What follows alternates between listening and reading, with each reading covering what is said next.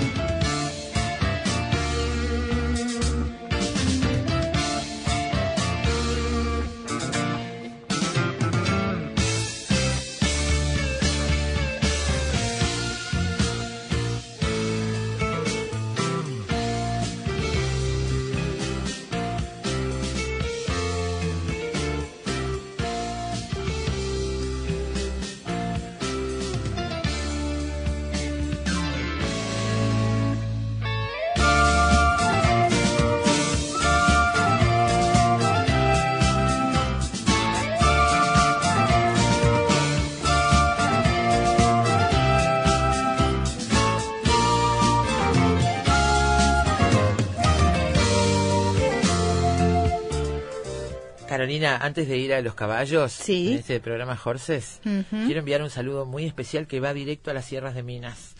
Dice Aldo Novik, el amigo Aldo Novik, que es periodista, fotógrafo, productor musical. Melómano. Genial, melómano y amigo. Dice, ayer en la tarde estaba rodando un video en las sierras de Minas y la camioneta de los guardaparques que me trasladaban tenían efecto mariposa en la radio. Ay, gracias. Dice Aldo, yo no había comentado nada, ¿eh? Estaba en el dial por ellos mismos.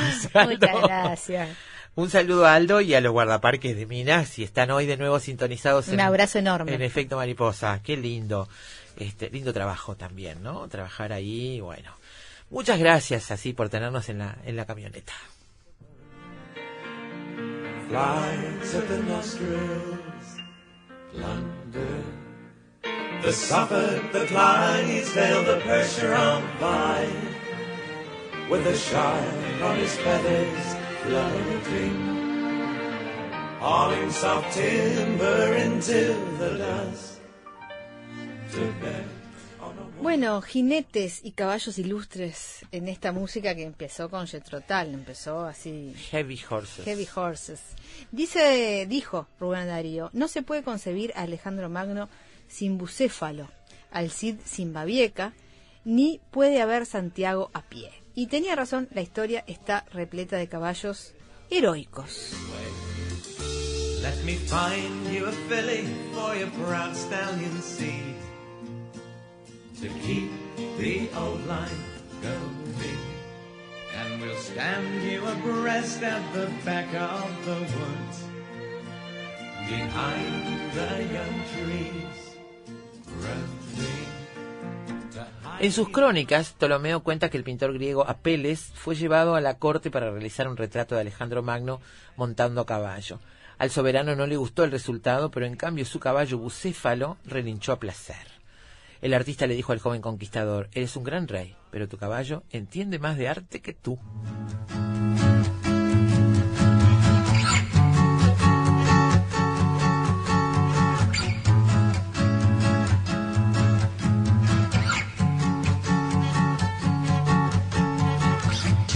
Wrote the saddest song. She showed it to a boy in school today. Judy, where did you go wrong? You used to make me smile when I was down.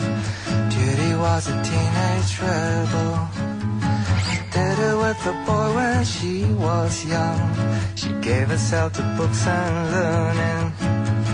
Give herself to be a number one. Judy, I don't know you if you're gonna show me everything. Bucéfalo significa cabeza de buey. Era un ejemplar asiático con una mancha blanca en la frente y uno de sus ojos era de color azul. Tenía 13 años, dos más que Alejandro, cuando éste lo vio por primera vez. Un mercader lo llevó al campamento de su padre, el rey Filipo, pero nadie quiso comprarlo, porque derribó a todos los jinetes que trataron de montarlo. Tras- Alejandro quiso probar suerte. Su arrogancia provocó las risas de los soldados, pero el muchacho no se dejó intimidar. Pensando que era su sombra lo que asustaba al animal, lo agarró por la rienda y lo puso mirando al sol. Luego, sin brusquedad, lo montó. No volvieron a separarse y juntos conquistaron medio mundo. Esta historia, si no nevera, es bien trovata, ¿no?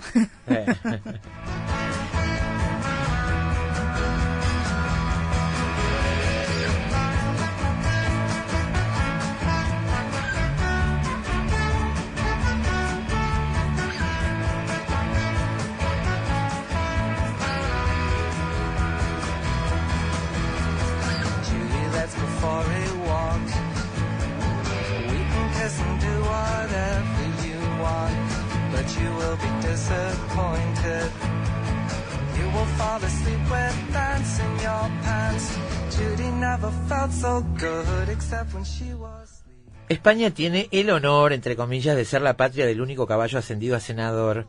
No estoy muy segura de esto. Pero bueno, no es extraño porque el Imperio Romano importaba de Hispania 10.000 caballos por año. Incitatus, o impetuoso, fue un regalo hecho al emperador Calígula. Era un caballo nacido para correr y sus triunfos en el circo hicieron que su amo sintiera veneración por él.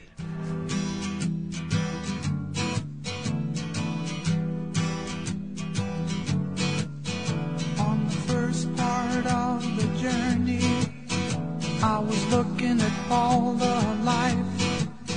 There were plants and birds and rocks and things. There was sand and hills and rain. The first thing I met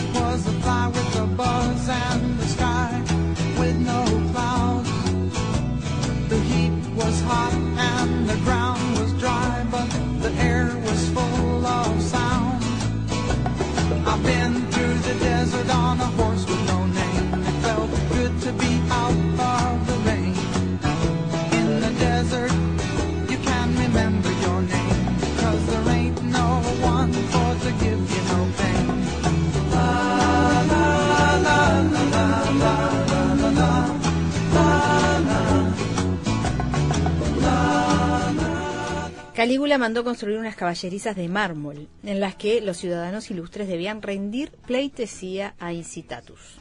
Y en la víspera de las carreras, Calígula, que dormía con su montura, decretó que reinara silencio absoluto en Roma para no perturbar el descanso del caballo. Violar esa norma se castigaba con la muerte. Pero su enferma pasión por el animal llegó al punto máximo cuando lo nombró senador. Always alone, never with a herd. Prettiest mare I've ever seen. You have to take my word.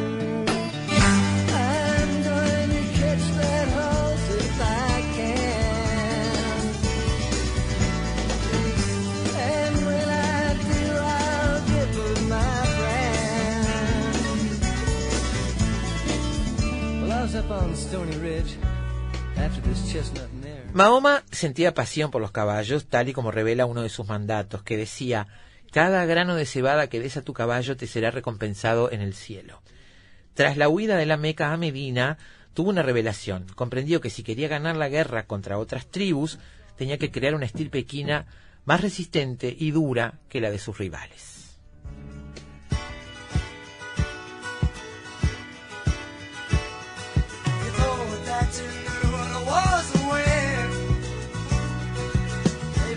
Like you're fooling you again. You thought that you were gone the old state high. Baby,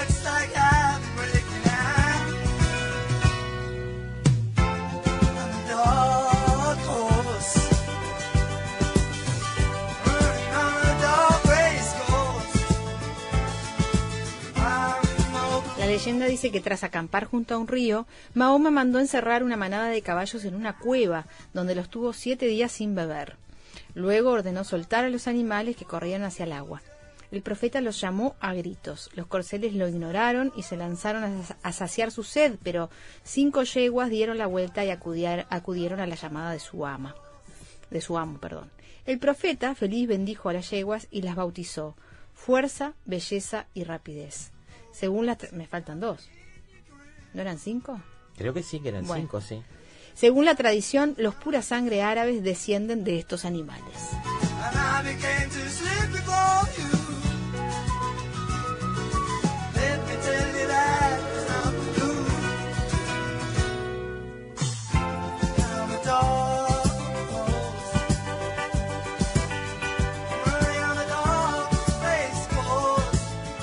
Fuerza, belleza, rapidez y dos NN. Templanza y, y inteligencia. Seguro.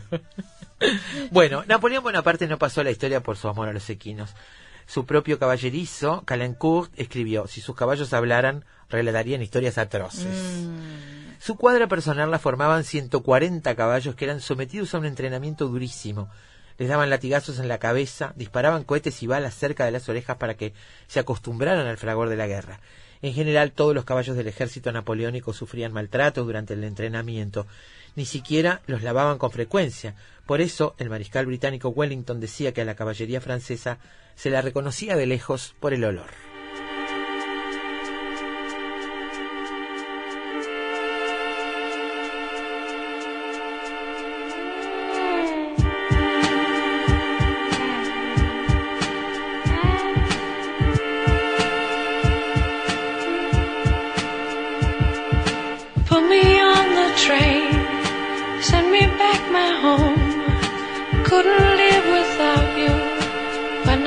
To roam. Put me by the windows, let me see outside. Look at all the places where all my family died. Where all my family died. Where all my family died.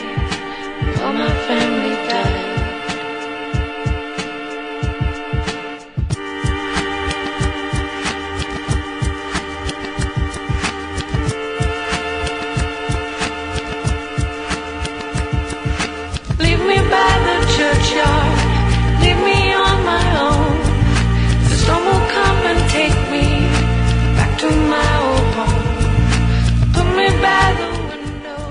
A Napoleón le gustaba bautizar a sus caballos con el nombre de sus victorias. Ese fue el caso de Marengo, llamado así en honor de dicha batalla. Ah, ¿no era por Rocío? No, ¿No? lo dejo a tu criterio. Siga, siga, y, Mora, el único perdóneme. corcel, y el único corcel por el que el emperador mostró cariño, capaz que era Marengo, otro cariño, era un animal blanco de raza árabe capturado en Egipto. Tras la derrota de Waterloo, Marengo fue capturado por un coronel británico y tras su muerte, su esqueleto fue exhibido en el Museo del Ejército de Londres.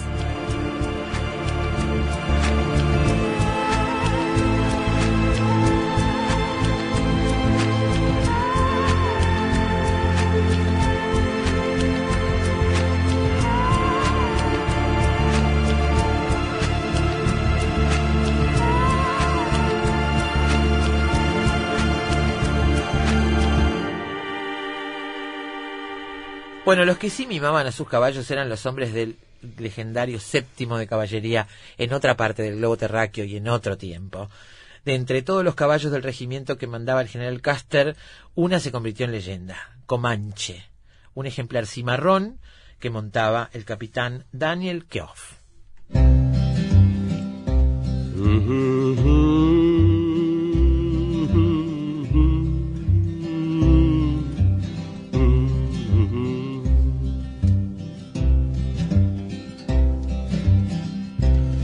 Folks drink and some folks smoke.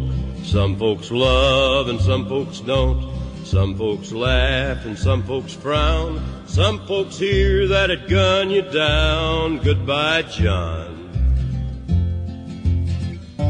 Six white horses come to take you home. Goodbye, John.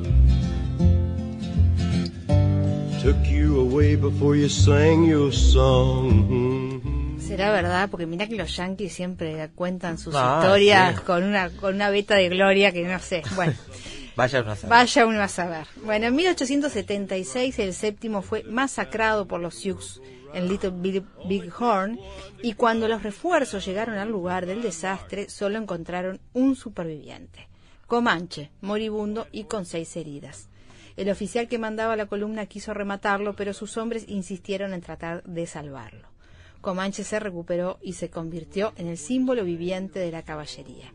El animal tenía un cuidador personal, quien le llevaba a la cantina del fuerte a beber cerveza en un cubo en compañía de soldados. Esto es una, una película del lejano oeste. Es totalmente.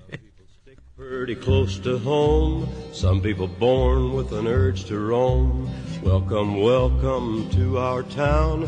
Hope nobody tries to gun you down. Goodbye, Bobby. Six white horses come to take you home. Goodbye, Robert. Took you away before you sang your song. Goodbye, John. Goodbye, Martin. Goodbye, Bobby.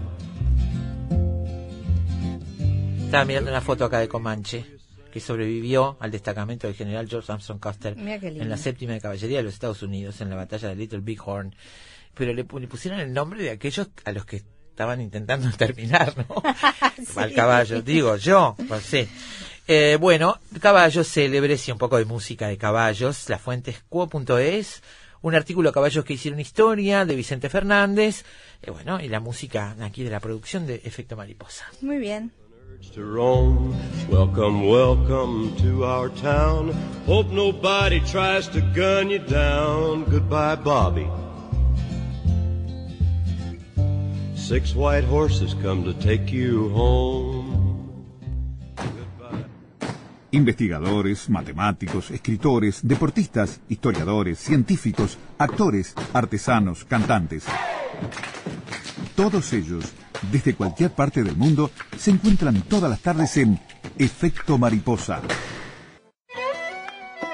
Cine, libros, pintura, teatro, poesía, música y un sendero sutil que los une a todos. Efecto Mariposa. Efecto Mariposa.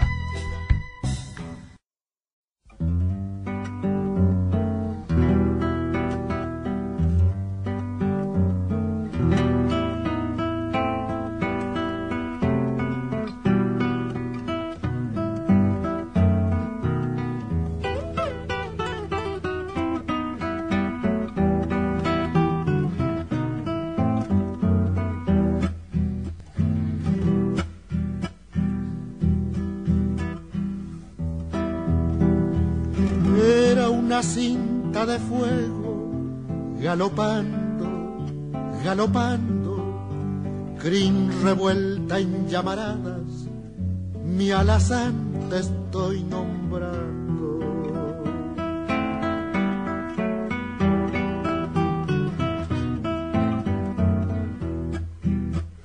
Trepo las sierras con luna, cruzo los valles nevando, cien caminos anduvimos, mi alazán te estoy nombrando.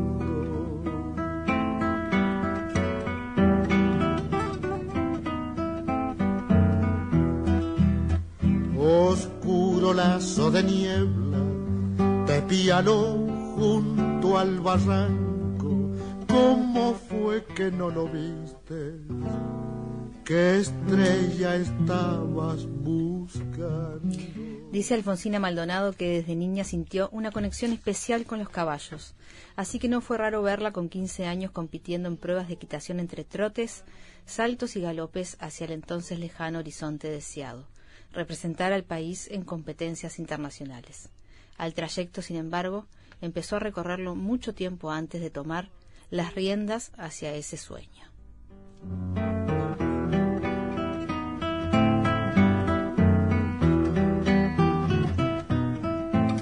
Comienza La mujer de los caballos, este texto que integra 20 memorias floridenses, el libro de Emilio Martínez Murachole eh, con fotos de Marcelo Ruiz, que se presentó hace poquitos días y que, bueno, eh, nos acompañaron en, en efecto mariposa. Estoy con, con, esta, con este texto y esta foto de Alfonsina. Eh, Yo decía fuera de micrófonos, parece una mujer sureña de los años 50 abrazando a ese caballo. Y bueno, y esta foto eh, transmite eh, la paz en la cara de Alfonsina y parece una foto de la felicidad total. Sin Sí. embargo, Pero además hay una opción muy clara en esta fotografía, lo hablamos con, con los autores del libro, con el Sí. escritor, con el fotógrafo. Hay una opción clara por hacer algo diferente y no enfatizar en, eh, en, la, en la invalidez, en la falta de una mano, en, en eso que caracteriza tanto la vida de Alfonsina, porque ella lo ha contado muchas veces y es sobre eso que ha trabajado en su vida. Este, hay- hay una opción en la fotografía que es, es bien interesante porque muestra otra cosa, ¿no? Este, Sí. Digo, sin, sin ocultar. no quiero ocultar lo está- otro, pero quiero resaltar esto que quizás a veces queda un poco solapado Sí. en, la, en, la- en el relato de, de la vida de, Sí. de Alfonsina. Dice eh, en ese párrafo que leías, Carolina, que al trayecto, sin embargo, Alfonsina empezó a recorrerlo mucho tiempo antes de tomar las riendas hacia ese sueño. Vamos a conversar con ella. Alfonsina Maldonado es técnica agropecuaria, conferencista, instructora en equinoterapia y amazona uruguaya y autora del libro autobiográfico El desafío de vivir. Si será un desafío vivir para alguien como ella. ¿Cómo estás, Alfonsina? Ay, bueno, estoy acá emocionada de escucharlas. eh, la verdad que muchísimas gracias. Muchísimas gracias por, por esas palabras que me han dedicado. Me llenan el corazón y uno de tan lejos, bueno, se emociona. La ¿Dónde verdad estás que se ahora?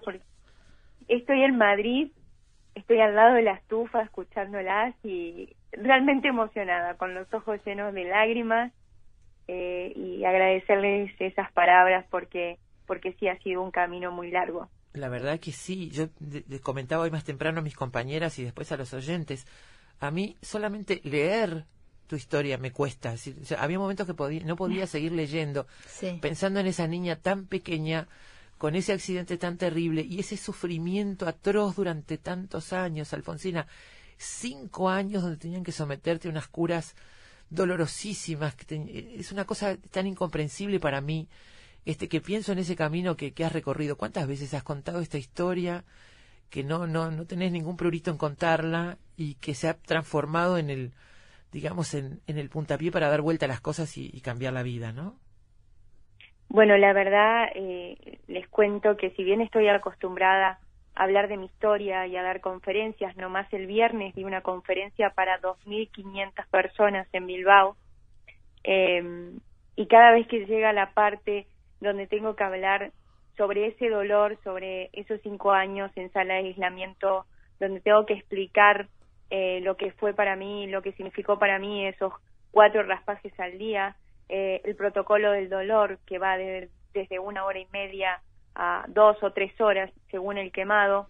Es una parte de mi historia que, que la tengo que contar porque desenlaza todo lo otro, ¿no? Cómo esa niña transforma todo ese dolor en un sueño, cómo se aferra a ese sueño, cómo cuando la viene a buscar el dolor en bra- el, el doctor en brazos para hacerle los raspajes, eh, yo me agarraba de cosas para no llorar porque él me decía que si no lloraba iba a ser atleta olímpica. Eh, superar todo eso, ¿no? Eh, es, un, es un trabajo diario, es un trabajo diario porque eh, mi agresividad es algo que predomina en mí y es algo que hasta el día de hoy lo tengo que trabajar, ¿no? Eh, desde muy niña no tuve comprensión de por qué vivía en esa sala sola y por qué me venían a buscar y me hacían raspajes, por qué me pinchaban, por qué me ponían circuitos en los brazos por todas partes y bueno, eh, todo eso de- desenlazó eh, algo que, que la gente no lo ve en mí, pero es mi carácter eh, y sobre todo que cuando me enojo eh, tengo que trabajar mucho esa agresividad. Es totalmente comprensible, pensando sobre todo además en eso que tú decías, a los cinco años uno no comprende lo que le está pasando, no es como un adulto que puede sufrir muchísimo, pero saber que eso se termina o que hay una razón para eso, razonarlo de otra manera, procesarlo de otra manera. Para un niño es una cosa, yo no me imagino la complejidad de comprender eso. Este, ¿cuándo, ¿Cuándo empezaste a abrir otra etapa? ¿Tenés presente esto? ¿En qué momento cerraste aquella etapa y empezaste a abrir la nueva? Bueno, esa etapa duró hasta los 20 años, ¿no? Que fue mi última cirugía plástica. 17 Eh, cirugías. Sí. Sí, y en esa última cirugía hice un pequeño coma eh, en el cual eh, decidí no operarme más eh, porque son demasiadas cirugías, demasiadas horas dormida en blog de cirugía y, y bueno, eh, en mi libro cuento eh, que hoy en día soy muy amiga de mi dolor y él me enseña cada día a superarme, entonces opté por la opción de canalizar ese dolor crónico de otra forma y, y bueno, siempre estuve aferrada a ese sueño y a esa meta y, y hoy en día todos los días me aferro a, a cosas muy grandes eh, para, para no pensar en, en, en ese, en ese dolor que, que corre por mis venas. Es un dolor crónico que te acompaña 24 horas al día. Tengo dolor crónico 24 horas. En los días de... Cuando voy a Uruguay en verano se me inflama, se me inflama eh, de una forma bastante, eh, bastante increíble. En invierno se me queda del color de una morcilla, eh, que cuando entro a la ducha eh, no les puedo explicar lo que siento cuando entro a la ducha y me tengo que estar varios minutos bajo el agua caliente para que el brazo vuelva como a, a re- reiniciarse. Eh, es un ardor eh, que, que me llega hasta los huesos, que me quema, que me duele, que, que, que me acompaña y bueno, lo, lo trabajo diariamente, y pero a la vez eh, no me quejo de él, aprendo de él. No hay ningún fármaco que te pueda aliviar, ningún ningún tratamiento que te pueda aliviar ese dolor. Bueno, si hay algo que hizo mi ángel de la vida, mi doctor Mario Arcos, que le estoy eternamente agradecida, cada vez que voy a Uruguay nos vemos, eh, él nunca permitió eh, que a mí me dieran eh, remedios, o sea, eh, algo para calmar ese dolor, porque el dolor crónico va a estar de por vida. Entonces, si vos te acostumbras a tomar fármacos, sí, el fármaco eh, te alivia un rato, Lu- luego ese fármaco ya no te alivia más y te lo tienen que cambiar y no te das cuenta y te estás destrozando. Una de las cosas que yo hablo en mi conferencia, y, y lo cuento siempre eh, que me lo preguntan, eh, es que el, el dolor es mental. Si tú estás pendiente de él, por supuesto que se manifiesta con, con más intensidad. Si te haces amigas de él, aprendes a vivir con él y a canalizarlo eh, y a transformarlo. Entonces, esa es la opción que, que, que yo he tomado, este es el camino que yo he tomado y me encanta hablar de él eh, y me encanta contarle a la gente de que siempre hay otras alternativas y la gente eh, no está acostumbrada a sufrir, no le gusta sentir dolor. Eh, y el dolor es tan importante porque nos enseña tantas cosas que no hay que tenerle miedo, simplemente hay que amigarse. La verdad que un- te escucho y, y pienso se- que se dice muy fácil, Yo no soy capaz. pero yo te escuchaba y pensaba para adentro, yo no podría, yo no podría, yo no podría, yo no podría. Eh, es muy difícil entender Supongo desde que no afuera. somos las primeras que te decimos No, esto. pero es muy difícil entender desde afuera. Este, evidentemente es un, un trabajo, un proceso de, de, de años eh, en el que deben haber intervenido muchas variables y muchas personas que seguramente te deben haber ayudado. Tú nombraste a tu doctor y, bueno, a tu familia ni que hablar. Y los caballos también, ¿no? Bueno, eh, los caballos son, siempre lo cuento, fueron mis primeros amigos, los cuales me aceptaron tal cual soy, y sin embargo, eh, cuando estoy encima de ellos y cuando entreno es cuando más dolor tengo. Eh, pero siempre cuento de que eh, eh, mi felicidad de estar ahí encima eh, no puede con, con nada de que nada de lo que yo estoy sintiendo en mi cuerpo. Mi felicidad es más grande que eso. Así que eh, no me importa. ¿Cómo fue la primera Eh, porque- conexión con el con el caballo? ¿Cuándo, su- ¿Cuándo sucedió eso? Bueno, eh, por parte de mamá, que viven, bueno, pa- por parte de papá y mamá, que los dos viven en el campo, se criaron en el campo, la familia de mamá, los Surce, son muy burreros, eh, bueno, y mi abuelo, eh, los caballos los llevaba inyectados en las venas, y por supuesto que, que eso yo también lo tengo en el gen y en las venas, y, y desde que nací, eso nació conmigo. Y obviamente que él eh, fue uno de, de los eh, que me, me siguió in- incentivando no y motivando a eso eh, y recuerdo que antes de partir eh, me dijo que, que nunca dejara de hacer esto porque lo hacía muy bien y que tenía que ir a las Olimpiadas. Eh, así que siempre he tenido como, como esa doble motivación, ¿no? Si bien ha sido mi sueño eh, para, para salir adelante en muchas cosas que he vivido en mi vida, también tuve a ese ángel y tengo a ese ángel que me lo pidió. Así que cada vez que estoy compitiendo eh, o haciendo algo, eh, lo hago, lo hacemos juntos, lo hago por él también.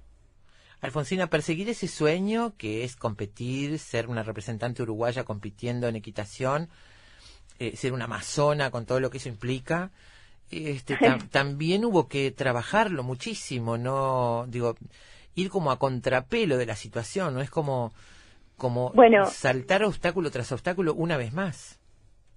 Bueno, eh, ser deportista ya en Uruguay Sí. es, eh, es, es un tema. Ser deportista paralímpico en Uruguay, bueno, ya es otro tema. Es Y como ser montar a extraterrestre. Y montar a caballo, bueno, eh, estás re loco. Estás realmente, no, estás, eh, bueno, no, no, sabes lo que estás diciendo.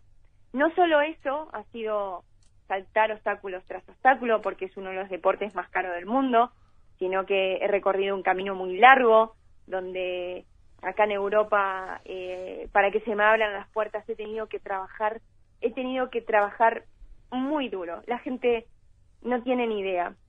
Eh, pero sobre todo, lo más duro es cuando te lo hacen más duro todavía. Y me ha tocado, me ha tocado saltar muchos obstáculos de estos eh, por temas burocráticos o por gente que está detrás de una oficina eh, que no tiene ni idea, ¿no? Lo, lo, lo que está haciendo, ¿no? Sin, sin, no quiero agredir a nadie, pero muchas veces eh, hay personas que ocupan cargos que, que no se dan cuenta el daño que pueden hacer a la otra persona, ¿no? La responsabilidad. Entonces, en el deporte eh, considero que hay una eh, muy poca responsabilidad, ¿no? Eh, y sobre todo he sido una deportista que siempre da la cara, ¿no? Eh, cuando pasa algo que te has quejado, claro, y que te has quejado cuando hubo que quejarse y, y bueno, y... doy la cara Sí. doy la cara eh, doy la cara eh, me he quejado públicamente solo una vez El año en pasado. Santos Iseña en Sí. Santos Iseña eh, hace muy poco eh, que nunca nombro a nadie nunca nombro a nadie porque eh, siento que, que he sido una deportista que que utiliza los medios para dar un mensaje, ¿no? Entonces yo sigo por esa línea. Sí quiero decir y aclarar que, que he vivido muchísimas adversidades donde he tenido que golpear las puertas que hay que golpear y que es agotador, realmente ha sido agotador y actualmente sigo en esa lucha, porque cuando uno abre la boca, ¿no? A otros les molesta y no les imaginan el daño que te pueden hacer. O sea, es increíble, es increíble. Ahí hay una capacidad de resistencia y de pelear este innata, ¿no? En toda tu vida. Digo, ahora también eh, en eso, no bajar los brazos, sabiendo incluso por lo que te escucho decir que hablar públicamente todavía te genera más problemas. ¿No? Por Este, supuesto, por represalias o cosas por el estilo, imagino. Eh, si ustedes entran, por ejemplo, a la página del Comité Olímpico Paralímpico de Uruguay, yo no existo, para que se Mm. hagan una idea. Y has competido y has ganado premios y estás compitiendo. Bueno, es, un- es que es una falta de respeto todo esto. Es una falta de respeto. Eh, es realmente increíble. Eh, pero bueno, eh, cada uno sabe lo que hace y por qué lo está haciendo. Por supuesto, esas personas consideran que están haciendo lo mejor en estos momentos y hay que respetarlas. Pero ¿por qué crees tú que no estás? ¿Cuál es tu explicación para eso? Yo no, yo no, no tengo la explicación para eso. La explicación. Una presunción las tampoco. personas- la- las personas responsables que llevan esto son las que tienen las explicaciones correspondientes. Yo no puedo dar una explicación de, de algo eh, que no sé, pero bueno, yo creo que cada uno va a sacar sus propias conclusiones, ¿no? Em, Pero sobre todo, eh, como les decía antes, cada uno sabe lo que hace y por qué lo está haciendo, así que debe haber una razón por esto. Eh, yo sigo luchando, pero no solo por mí, sino por los que vienen detrás, porque esto no puede ser. O sea, uno se rompe el alma, se rompe el alma durante años para que te tomen el pelo muchas veces, ¿no? Eh, Alfonsina, tú estás viviendo ahora en Europa, ¿verdad? Volví a Europa, volví a Europa. Luego, o sea, estuve en México luego de lo que pasó con el Mundial, que perdí absolutamente todo. Volví a Madrid. Eh, tengo un nuevo equipo, tengo un nuevo caballo, eh, tengo un nuevo todo, pero aún sigo teniendo, estoy con, con algunos eh, problemas. ¿Estás preparándote para, para Tokio 2022 o, o estás...? La idea es Tokio, la idea es Tokio 2022, 2020, perdón. Eh, aún nos faltan fondos. Eh, tengo solo dos meses más para clasificarme, pero bueno, eh, estamos en elecciones. Eh, yo tengo aún algunas problemáticas que espero que se resuelvan después de las elecciones y, y que, y tiene que ver con los fondos, con el presupuesto, con, con qué tienen que tiene ver. que ver tiene que ver con todo tiene que ver con con eh, con mis permisos tiene que ver con los fondos tiene que ver con todo como les decía antes no Bien. figuro en la página del comité ni en ninguna parte figuro como que nunca representa al país Es increíble. Mm. Alfonsina, que- quería preguntarte, volviendo a, a esta, a, esta, a este subirte al caballo y la felicidad y el dolor marchando juntas. ¿Qué te da el caballo? ¿Qué, te- qué recibís de los caballos? ¿Qué recibís de estos animales? Dijiste, fueron mis primeros amigos. Uno imagina que, que te aceptaron como, er, como eras. Imagina alguna discriminación también y unas dificultades para, sí para entender eso entre la gente. Pero ¿qué te da el caballo? ¿Qué te da el animal? ¿Cómo es tu contacto con ellos? En los caballos me dan amor incondicional ellos me dan sin más su alma su corazón y se entregan cada vez que estamos entrenando, cuando vamos a competir, que para ellos es un estrés muy grande, ellos se entregan a mí, se entregan a esa confianza porque es, eh, es un deporte de confianza, es un amor total eh, y, y bueno, han sido los, la- las- los seres más, más fieles que, que he tenido en toda mi vida y que voy a tener en toda mi vida. El ser humano siempre me ha lastimado. Este caballo de la foto del libro de, de Emilio, ¿qué caballo es? es mi, mi overa. Eh, yo iba en la mamá a la escuela y bueno, ella es una hija de, bueno, de las últimas hijas que tuvo la overa. Eh, y nada, o sea, es, es muy especial, por supuesto que cada uno de ellos son muy especiales. ¿Cómo se llama? Bien. Sí, bueno, se llama Overa, le dicen la Ah, Overa bien. también. Pa- papá le dice la Overa también. Eh, pero bueno, hay veces que, que, por ejemplo, ni siquiera me gusta subirme, eh, me gusta simplemente pasear con ellos de la mano, me gusta contemplarlos. eh. Y, y, por ejemplo, hoy fui a entrenar y, y la parte del calentamiento del paso muchas veces la hago caminando, eh, no encima de ellos, la hago caminando al lado de ellos por un tema de, de, de que cuanto menos esté arriba molestando mejor y, y cuanto más contacto tengamos, eh, más vínculo, más confianza también mejor. Entonces, eh, los respeto muchísimo, tengo mucho respeto por ellos y ellos también por mí, entonces me parece importantísimo. ¿Qué es, lo, Eh, qué es lo importante y lo fundamental cuando vas a practicar este deporte para sustituir la falta de una mano, nada menos, en un deporte que necesita guiar al caballo con riendas y tener esa cosa del tacto, ¿no? Imagino esa cosa tan sensible, este que puede ser una rienda en la mano de un jinete. ¿Cómo, cómo se sustituye eso? ¿Cómo se desarrolla otra habilidad? con tu con tu corazón con tu corazón y tu pasión desarrollas las habilidades que, que quieras Bien. Cuenta, acá nos escribe Emilio Martínez Muracholi, que, que tiene ese libro de, de, de las 20 memorias floridenses. Dice, cuando era niña en un encuentro de escuelas rurales con niños de otras escuelas de la zona, fueron a hacer una ronda. La niña que quedó al lado de Alfonsina le agarró el muñón sin vueltas es su amiga hasta hoy? María Ángeles Colombo. Me suena Colombo. Bien. Sí, sí, Bueno, sí, Alfonsina, sí. entonces, proyectos Tokio y, y, en, y en el mientras tanto, entrenamiento, trabajo allá. Bueno, eh, estamos acá entrenando, buscando fondos. Eh, lo más loco de todo es que todo mi equipo está integrado por gente de acá de España eh, y que y que te ayuden eh, y que te ayuden a defender esa bandera que no es de ellos. Eh, es realmente hermoso, chicas.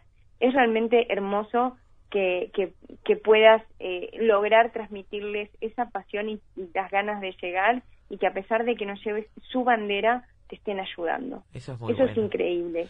Y Ah. estoy muy agradecida. Entonces, cuando me suceden este tipo de cosas, les puedo decir que, que no es una falta de respeto hacia mí, es una falta de respeto hacia el deporte, hacia las personas que hay detrás de cada deportista, porque nosotros vemos al deportista, o me ven a mí, o me ven a mí sola, pero detrás de cada deportista hay un millón de personas.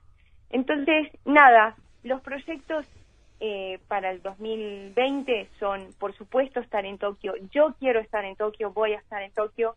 Como siempre, estoy dejando mi corazón y mi alma cada día para representarlo lo, lo mejor que puedo y dar lo mejor que tengo. Pero más allá de eso, en, los últimos meses, después de todo lo que me ha pasado, me he replanteado poder colaborar eh, desde otro punto de vista también en, en, en hablar del deporte, en hablar de las dificultades. Y bueno, me estoy también entrando en el tema de las conferencias, que como les decía, para mí fue un honor dar mi primer conferencia en España para 2.500 personas y hoy me avisaron de que probablemente de otra en los próximos días, así que que me, que me valoren en otro país para dar conferencias realmente es, es un honor, es un honor. Alfonsina, y mm, en el plano personal además estás acompañada por tu por tu marido, ¿no? Este, tú hablas mucho de la soledad en, en algunas de las de las entrevistas que te hacen, eh, que has estado, bueno, sola y mm, quería preguntarte qué qué significa estar acompañada por él, ¿no? Bueno, Gonzalo es, es, es un sol, eh, nos conocemos desde los cuatro años, Eh, estamos juntos desde hace un año, no, hace un año que me acompaña y, y bueno, para mí ha sido un aprendizaje porque, porque bueno, soy una persona que está acostumbrada a estar sola, eh, de agarrar sus maletas y cambiar de país como, como si nada. Eh, y bueno, ahora hay otra persona la cual tiene un estilo de vida totalmente diferente a la mía, donde eh, en un año vivir en tres países, por supuesto que, que, que le ha costado, y también res- respetar ¿no? a la otra persona. Yo creo que el amor es, es respeto, es aprendizaje, y bueno, eh, aprendiendo juntos, ¿no? Para mí es, es un aprendizaje y, y para él también, eh, porque el tema de la convivencia yo creo que a todos nos pasa, ¿no? Eh, el tema de la aceptación de las manías de cada uno y yo soy, eh, sinceramente, chicas, una mañosa pero insoportable. O sea, soy y siempre lo digo, ¿eh? Porque la gente me ve y me dice, ay, tan dulce. Tan Bueno, divina. porque no vivís conmigo. Y soy sincera, soy sincera, porque la, la verdad es que eso. soy Un grande Gonzalo entonces. Un grande Gonzalo Sí. entonces. Totalmente, totalmente, totalmente. Y bueno, eh, y aparte que, que soy una mujer de mucho carácter, ¿no? Muy, mucho carácter. Se nota, se nota. pones algo. Se nota, se nota. Se nota, se nota, nota. Tengo un mensaje acá, Alfonsina, que dice, Alfonsina es una divina, ¿viste? Como estás, tenés a la gente totalmente engañada. Supimos de ella cuando mi niña era pequeña y en verdad su historia nos conmovió el alma.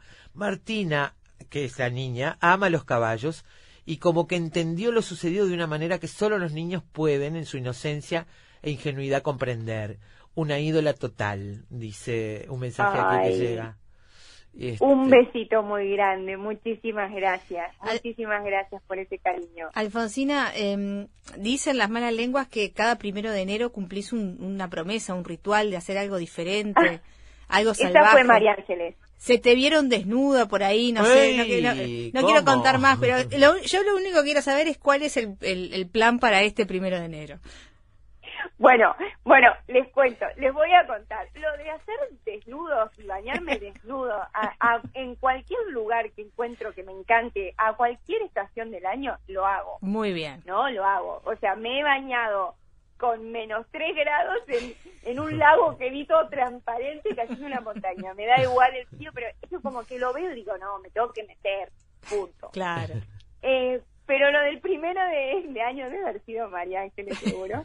Eh, lo del primero de año sí. Eh, Lo leí por ahí. primero de- cada primero de año necesito cerrar el año y empezarlo de una forma totalmente diferente.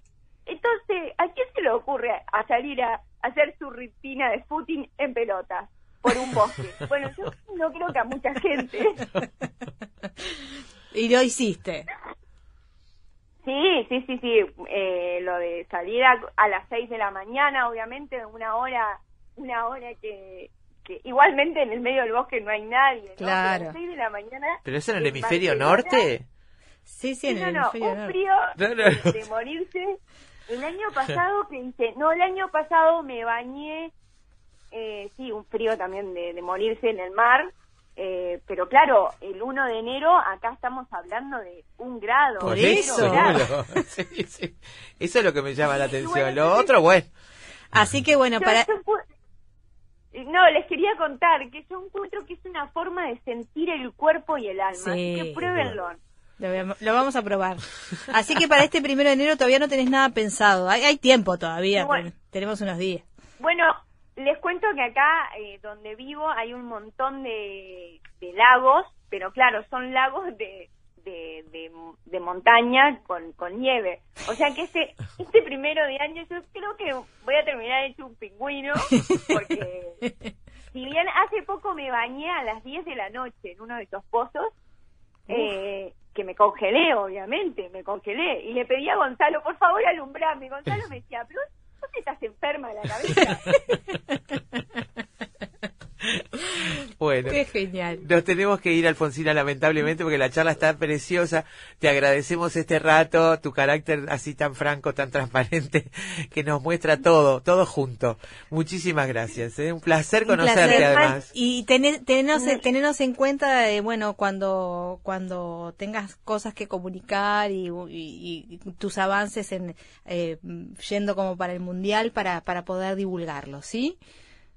Muchísimas gracias, les agradezco esta charla que me pareció realmente de corazón a corazón y, y muy muy espontánea. Sí. Eh, les agradezco muchísimo, les mando un beso gigante Igualmente. eh, y nada, y sobre todo quiero quiero decirles lo último, les agradezco a ustedes y a todas esas personas que me están escuchando, que me tienen tanto cariño, eh, porque la verdad eh, que son mi fuerza siempre que, que paso por algún por tanta dificultad muchas veces eh, eh, y les nada agradecerles el cariño Gracias a vos, gracias a vos, Alfonsina. Un placer haber hablado Eh. contigo. Un placer enorme. Hasta pronto. un un beso muy grande un beso muy grande Desde acá, gracias desde acá también. Ay, qué decir, amigos. Alfonsina Maldonado. Eh, bueno, la historia la contó ella mejor que nadie. Nos vamos, mola. Hasta mañana. Chao.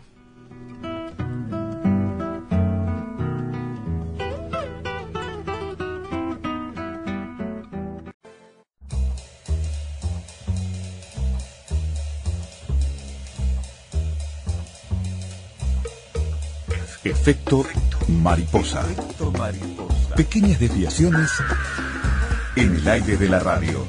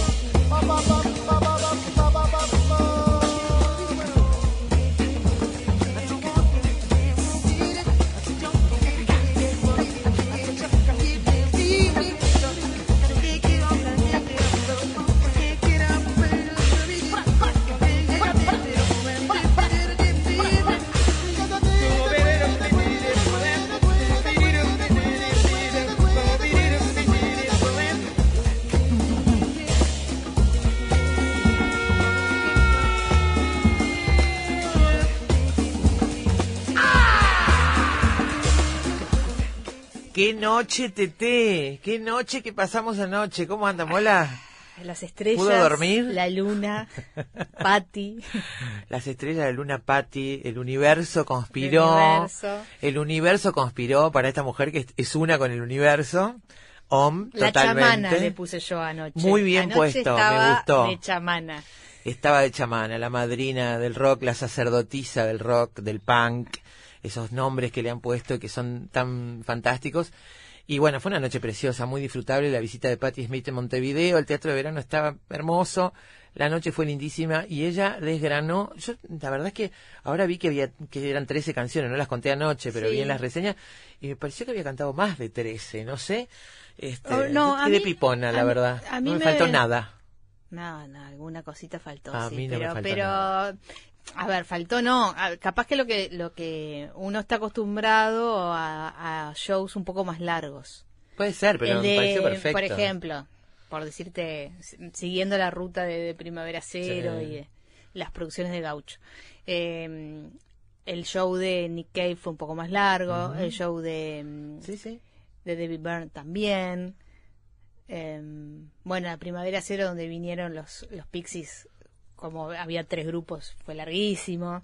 Entonces, claro, uno venía con Sí. esa gimnasia y, y Pero, pero, pero yo lo que te digo es que no, no sentí que fuera corto. A mí me pareció perfecto. Me, me llamó la Ah, atención que ¿está fueran bien? nada más que 13 Yo te canciones. entendí. A mí me pareció un poco corto. Te pareció corto, está bien. A mí, no, yo- a mí no me faltó nada. Todo lo que yo quería estuvo ahí.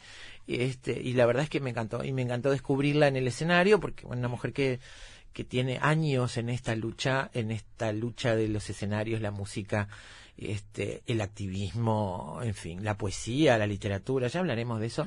Este, me encantó verla fresca, me encantó verla con, con todo su power, este, pero revitalizado, digamos, ¿no? No es una, un ícono de los 60 que se quedó en aquella burbuja. Ah, no. me no. pareció fresquísima, de verdad. Evidentemente es una mujer que se debe cuidar muchísimo. Ni que hablar, no hay 72 ninguna, años. No hay ninguna duda de eso, aunque no he estudiado su, su, su bioenergía, pero evidentemente eh, una mujer de 72 años con esa vitalidad, con ese despliegue escénico, este, no, si bien no hizo saltos ni, ni, ni cosas parafernalias así, pero el- el- el- la potencia que pone en su voz y en su cuerpo a la hora de cantar con 72 años, eh, me parece que tiene que ahí delata un cuidado muy, muy, muy No, especial este, de ella misma, ¿no? Evidentemente. La verdad y que bueno, eh, la verdad que fue un, un show redondo, este, a pesar de que para mí fue un poquito cortón, pero, pero sí redondo porque, como vos decías, bueno, todo lo que queríamos escuchar, lo, lo, lo más importante estuvo. Alguna sorpresa que ya hablaremos con, con nuestro Sí. invitado también, que, que fue muy bienvenida. Em, me pasa con, con, ese, con los recitales de, de Primavera Cero y es que a veces me da la impresión de que nos encontramos los mismos en esa Sí, eh, en esa comunidad, digamos, y, y realmente eh, lo que tiene de bueno es que es un público que es realmente fan, que no está ahí por casualidad o porque, bueno, porque pintó una entrada y fuimos. Realmente yo siento que el 99% de la gente que está ahí está venerando a quien está en el escenario. Y eso para el show y para los concurrentes es muy especial, porque se da esa comunión eh, que es tan importante para, para, para cuando uno sale, ¿no? Con, con ese gusto, ¿no? De, de, que- asistió a realmente a, un- a algo que no va a olvidar más. Claro. Es esas cosas que para ese público que estaba anoche no, te las puedes perder, digamos. La posibilidad de ir, obviamente que hay gente que no tuvo la posibilidad económica de ir, pero la posibilidad de estar allí es esas cosas que vos decís, esto lo tengo que vivir, lo tengo que vivir en primera persona y tengo que vivir esa ida y vuelta. Yo eh, vi el, el show de Nick Cave, hasta ahora para mí sigue siendo lo máximo que he visto en Montevideo en la vida, este, porque me pareció que fue una especie de, de ritual en el que yo lo decía en un momento, me parecía que si Cave cruzaba la rambla y se metía en el mar, nos íbamos todos atrás de él, este como, como si hubiera sido el flautista de Hamelin y nosotros las ratas, ¿no? Los ratones. En este caso también hubo un ritual distinto, un ritual más sereno, no porque la música sea serena, sino un ritual de otra manera, con una cosa más de sencillez de, de discurso, y un discurso que eso es lo, lo primero que me llama la atención es eso, es un discurso que no se queda que se ha reciclado, no se queda, sigue siendo tan revolucionario como lo era su discurso en los 60 y de una autenticidad, de una sinceridad, de una sencillez. Este discurso me refiero a todo, a lo que dice, a lo que dice en sus poesías, a cómo encara la música Es una artista y a cómo creíble, encaró la es una artista creíble y es una artista completa, es una, una artista integral, eh, de esas que, bueno, eh, no quiero pecar de todo tiempo pasado fue mejor, pero realmente uno ve determinados artistas y, y a veces eh, está faltando alguna pata en la actualidad. Y eso encontramos, en artistas como Patti Smith encontramos una integralidad, una coherencia entre lo que se dice, lo que se escribe, lo que se canta y lo que se vive, Que bueno, que es lo que más nos atrae, me parece a mí, la figura. Sí, ¿no? sí, sí, sí, totalmente de acuerdo. Bueno, hoy le vamos a dedicar el programa a Patti, entre otras cosas, no solo a Patti Smith, pero vamos a dedicar el programa este, este a Patti y tenemos que arrancarlo ya, porque ya nos comimos un gran, una gran parte hablando nosotras Qué dos. charletas que como unas loras. ¿eh? Juan Steiner, ¿cómo le va? ¿Le gusta Patti Smith? Más o Más o menos. menos. Bueno, está bien. A mí me gusta mucho. Eh, y mucha gente que no la conocía la descubrió, otros que tenían una opinión probablemente la han- hayan cambiado ayer, si es que la vieron. Este, y siempre es interesante además volver a descubrir muchas facetas de esta artista integral, como dice Carolina. Así que pronto, para Bueno, arrancar. Vamos. Primero, es una pequeña vibración que entra por los oídos y se te instala en el cuerpo.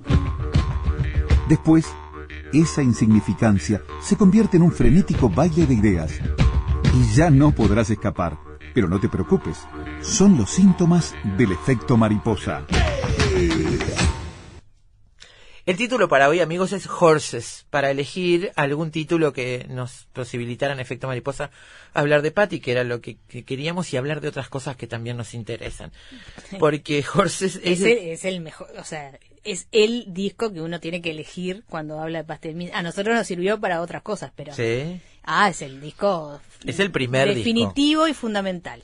Primer e influyente disco de Patti Smith, publicado en 1975, con la portada del fotógrafo y pareja de entonces de Smith, que es Robert Mapplethorpe, nada más y nada menos. Una foto maravillosa que tiene una historia y bueno, de cómo la dirigió Robert Mapplethorpe para esa foto. A partir de allí, la carrera musical y literaria de Patti Smith, su figura desgarbada y austera, crecieron hasta tomar el estatus legendario que tiene hoy a los 72 años, muchísimos años después de Horses, que sigue siendo un disco emblemático de del artista. Así que lo primero que vamos a hacer es repasar lo que Patti nos dejó anoche, esto de lo que hablábamos Carolina así como un bocadito, un bastante más ahí para contar, vamos a contarlo junto con Enrique Buquiquio que nos acompañó anoche en el Teatro de Verano. Sí, Y señora. este hizo un semipogo también Buquiquio en un momento, ¿eh? Sí, sí. Ahí saltando, sí, sí, sí. Lo bien Yo que no hizo. pude, no pude hacer el pogo total. No. Me, me, me lo advirtió Enrique Aguerre, con quien me encontré en, la puerta. Me dijo, cuidado cuando vayas a hacer pogo, porque como estoy todavía un poco lisiada, pero digo, puedo con una sola mano puedo. Este, y la verdad es que llevaba a la gente a pararse y a, y a Sí, corear sí, los estribillos como locos. Me, me quedé con lo de la figura desgarbada y austera que sigue estando ahí. Sigue, qué Flaquita. Debe ser, debe ser Flaquita. vegetariana, ¿no? no estuve indagando, pero tiene que tener alguna cosa de esa. Puede ser, puede ser, puede ser. Eh, bueno, eso es lo primero que vamos a hacer. Perdón, mi amiga Ana Marta me decía, para mí que se cambió la sangre. no se convencía. No puede ser que tenga 70 años. Entonces yo digo, pará, pará que vamos a, a Wikipedia. 72. No tiene 70, tiene 72. Ay, no puede ser. No puede ser. Para mí que se cambió la sangre. es probable, es probable, medio vampírica es. Bueno, luego vamos a hablar de esta carátula, de la carátula y de la historia de amor, de la carátula de Horses, la hemos publicado allí. Está Patty con la camisa blanca, tiradores, una chaqueta sobre el hombro y tiene la escarapelita del caballo, y este, fantástica. Eh, bueno, dice, dice ella que es la ropa que más le gusta y bueno, Sí. hasta esta noche Anoche estaba también así. vestida salió de chaqueta, yo dije, no se muere de calor cuando se sacó la chaqueta, es bueno, Tenía es un, razonable. este, un, un gilet, me, me sale Un en chaleco. Un chaleco. un chaleco. un chaleco. Sí. Precioso. Eh, bueno, después de esto, jinetes y caballos ilustres, vamos a repasar con música algunos caballos famosos de la historia. Y después hablaremos de la vida con caballos, Carolina. Sí, la mujer de los caballos la, la bautizó Emilio Martínez Murachole para su libro de las 20 memorias de los floridenses destacados, entre los que está Alfonsina Maldonado, eh, que es técnica agropecuaria, conferencista, instructora en equinoterapia y amazona uruguaya, compite por Uruguay. Eh, y que le, bueno tiene, le falta una mano y ha sido la verdad una historia de vida eh, que nosotros no conocíamos hasta hace pocos años cuando empezó a tratar de competir y ahí salió su historia de vida Eh, es además autora del libro autobiográfico El desafío de vivir una vida la verdad que es dura de leer Horrible. Yo hoy le decía a Carolina, repaso la situación de esta chiquilina, no puedo leer lo que dice, Sí. no puedo leerlo porque lo que sufrió con una quemadura, una niña de un año hasta los cinco, es una cosa insostenible eh, de pensarla solamente. Dura bu- de leer, imagínate de, De que- vivirla, que ¿no? es vivirla, ¿no? Es, evidentemente eh, son situaciones que por más que las hayas atravesado y las hayas superado y hoy tengas una vida plena como la que aparentemente ella tiene como como como mujer y como eh, profesional eh, no debe haber sido eh, porque sí pero debe haber dejado unas huellas enormes que bueno Sí. algunas de ellas las que ella nos permita trataremos de de desarrollar en esta tarde Muy bien, la vida con caballos entonces con Alfonsina Maldonado. Después veremos de repasar un poco lo que es la equinoterapia en Uruguay. Hay varias este, instituciones que brindan esto, instructores de todo tipo, eh, que ha dado resultados para gente con diversas patologías, sobre todo para los más chicos. Resultados interesantes la equinoterapia. Vamos a repasar un poquito esto también muy bien en la tarde de hoy. y bueno y nos vamos a la tanda con ¿Con Patti? con el cierre con el primer cierre Sí. de Patty anoche Gloria, Gloria, que dice Jesús murió por los pecados de alguien, pero no los míos. No eran mis pecados.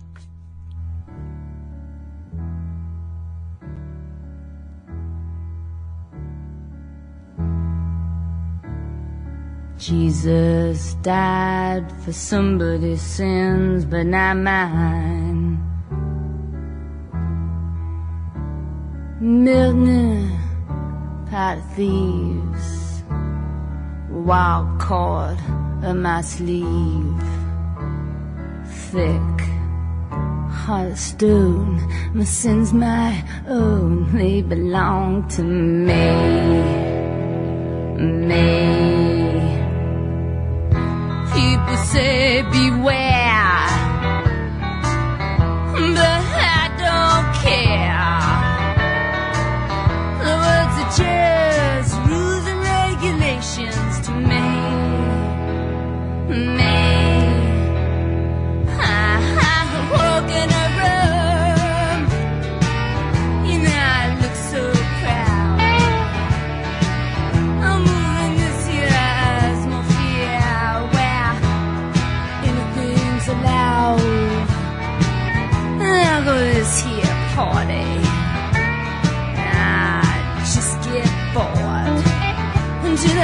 I look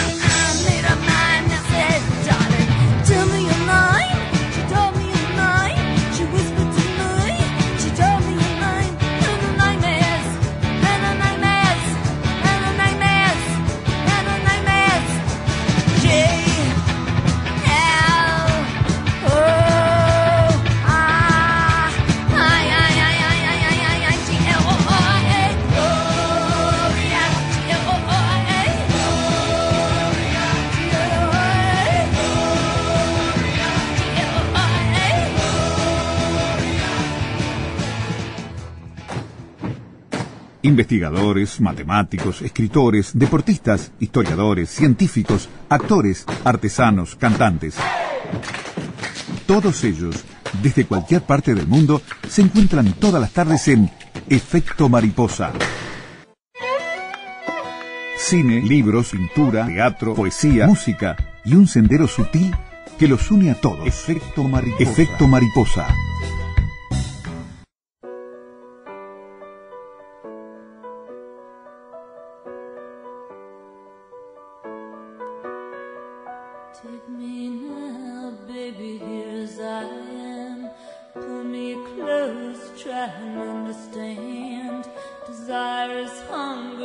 The fire I breathe. Love is a banquet on which we feed.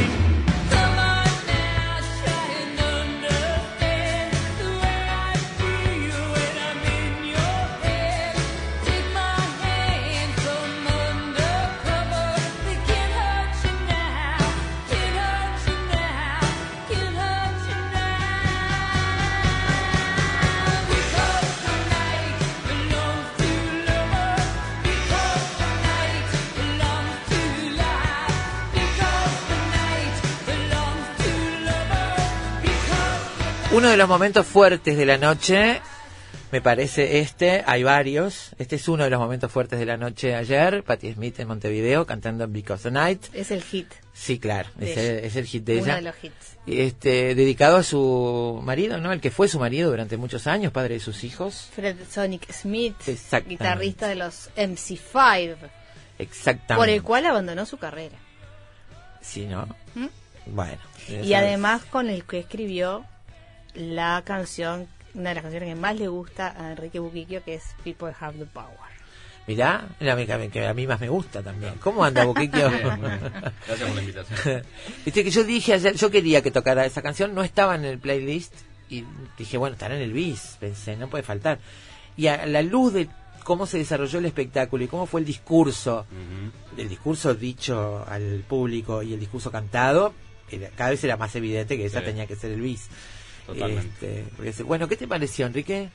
Me pareció divino, sí, espectacular, por supuesto. Este, uno siempre tiene la sensación cuando va a un recital como este que más allá de la música, del, de que te gusta la música, obviamente, del artista Sí. que está ahí, por algo estamos ahí, por algo fuimos, eh, que es un privilegio poder estar, eh, ver en vivo a una leyenda como es Patti Smith. Realmente es una leyenda, es un símbolo de, de la cultura estadounidense, ¿no? De muchas cosas. De ¿no? muchas cosas, sí. este música ni que hablar y este una representante femenina en un mundo en, en aquel momento y todavía copado por varones no el del punk el del Sí. rock este una representante femenina que brilló con luz propia este y que además perteneció a ese mundo uno siente que se acerca a figuras muy relevantes de la época además de la propia Patti ¿no? Sin duda. este estuvo en el candelero siempre una mujer tenida en cuenta este, por su calidad como sobre todo me parece poeta no Mm. poeta y escritora además de la música ¿no? Sin duda, sin duda, sí. Yo la, la descubrí relativamente hace poco como escritora y, y la he disfrutado muchísimo. tenés un libro ahí Sí, M-Train, que es su último libro publicado, este, de 2015. Es un libro hermoso donde ella, es, es un libro de crónicas, donde ella de alguna manera comparte como sus pequeñas obsesiones, sus pequeños gustos, este, parte de su vida también, parte de su historia de vida, con su, con su marido, con sus amigos. Bueno, es un libro dedicado a Sam, a Sam, Sam Shepard. Sí. Este, Otra a de quien le esos. de, de hecho le dedica un capítulo, ¿no? De, de cómo, cómo vivió y sintió ella la, la muerte de Sam Shepard, ¿no? Es un libro precioso, precioso, que si, si hay tiempo hay, hay un pequeño fragmentito que me gustaría cuando quieras, sí. ¿Sí? Carolina, ¿qué te gustó más a vos anoche? Oh, eh, bueno, me gustó, me gustó la, mm, la arenga este, revolucionaria. Sí. Me gustó, me gustó ese hilo conductor que tuvo la, el espectáculo, porque empezó y terminó, fue como cíclico, digamos. Este, me gustó su energía en el escenario. A ver, las canciones ya sabemos, ¿no? Este, Gloria.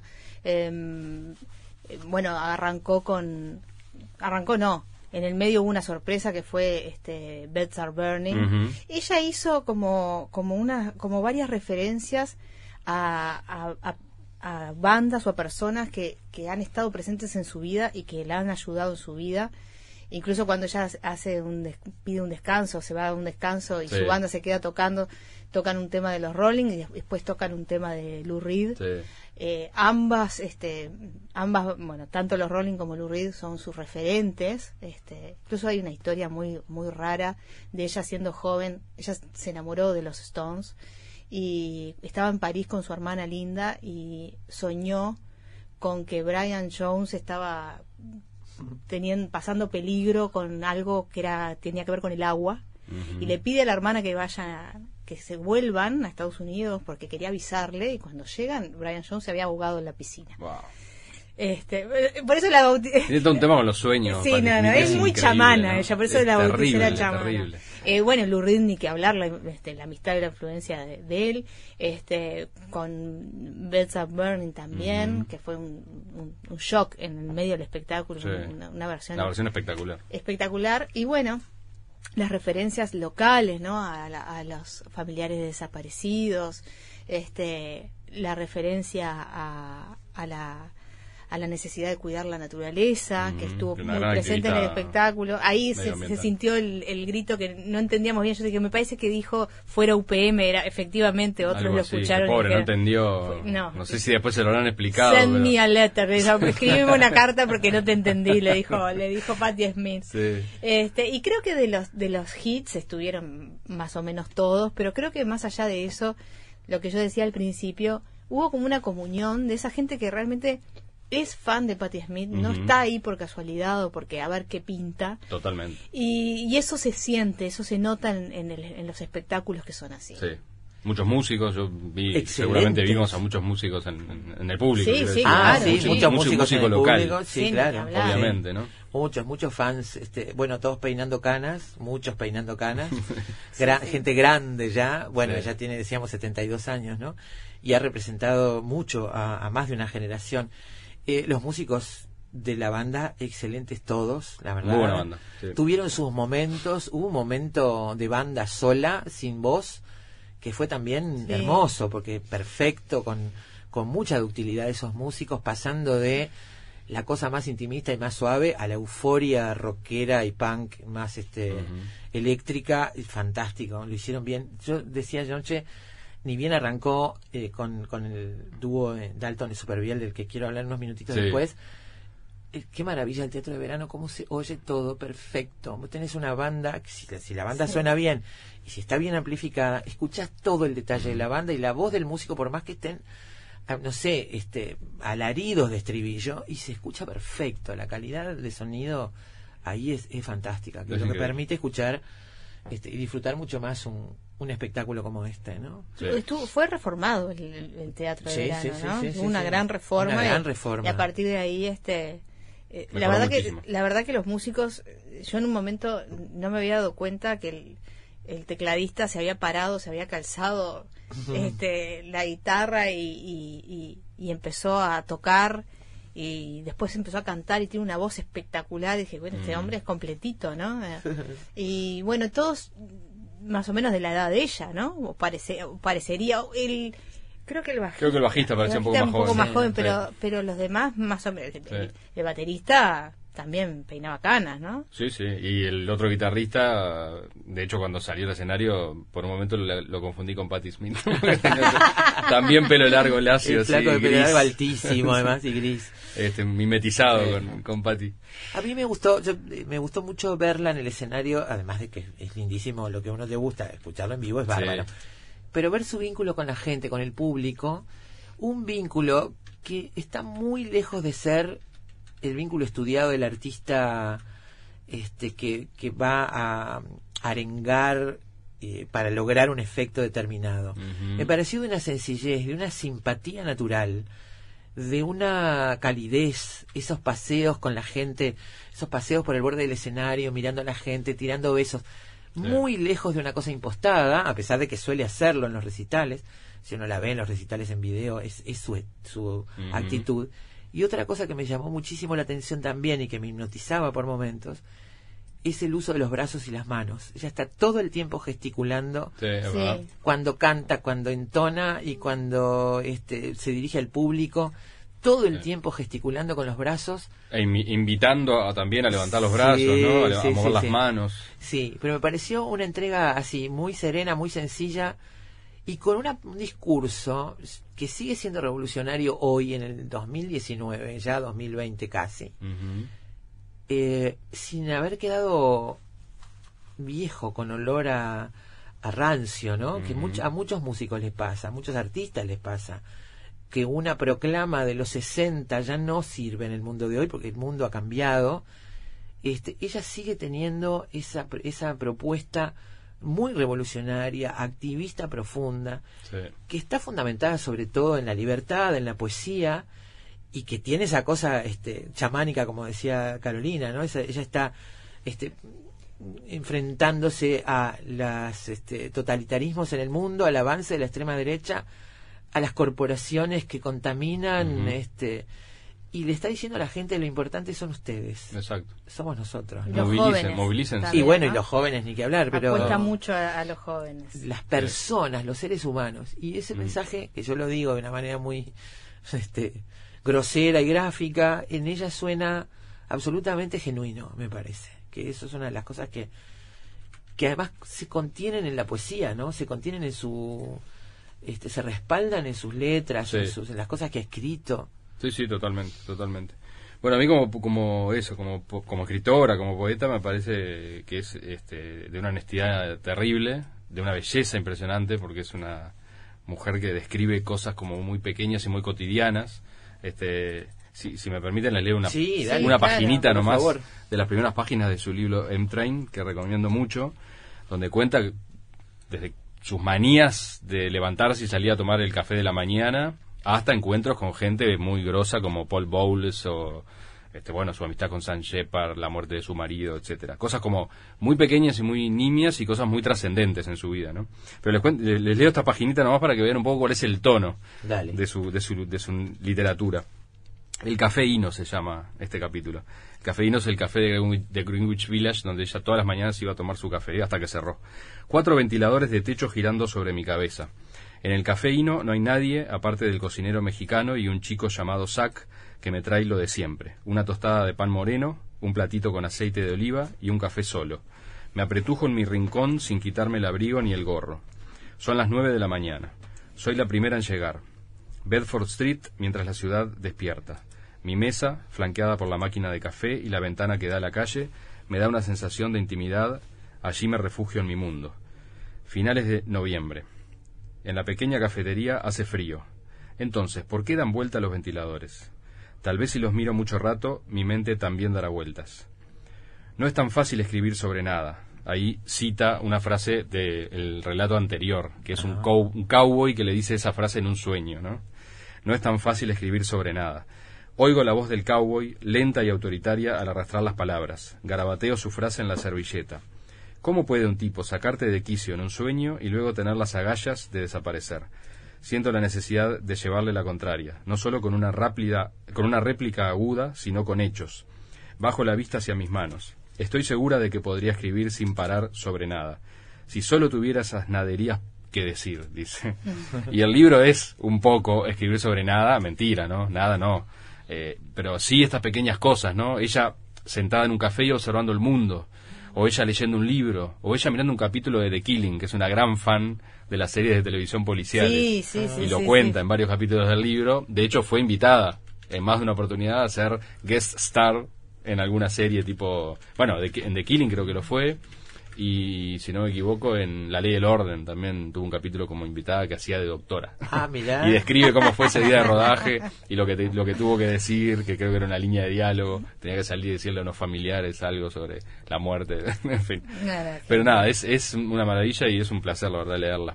Lo re- recomiendo mucho este libro, M Train. Una mujer muy lectora, además. Eh, Sí. eh, eh, estuve, estuve viendo que, además, justo viene de, eh, de Chile, Sí, es verdad. donde, bueno, donde todo este discurso, bueno, toma una significación muy especial a la luz de las, los No quiero ni imaginarme lo que debe haber sido eh, Mirá, People yo- Have the Power No, no, cantada en Chile en hace- estos lo momentos. que fue el estadio, el- el- no sé dónde dónde fue, es un, un lugar muy enorme, muy Ajá. grande, lleno, repleto de gente, es emocionante ver, eh, lo estoy viendo en el Instagram de ella, ¿no? Que está, va colgado, va Sí. colgando cosas. Y este, y una de las cosas que, que, que colgó fue una foto de del libro de Roberto Bolaño 2666 ¿no? Ajá. y ella es una, una mujer que, además de, mu- de, de una mujer que lee muchísimo, se ha obsesionado con Roberto Bolaño.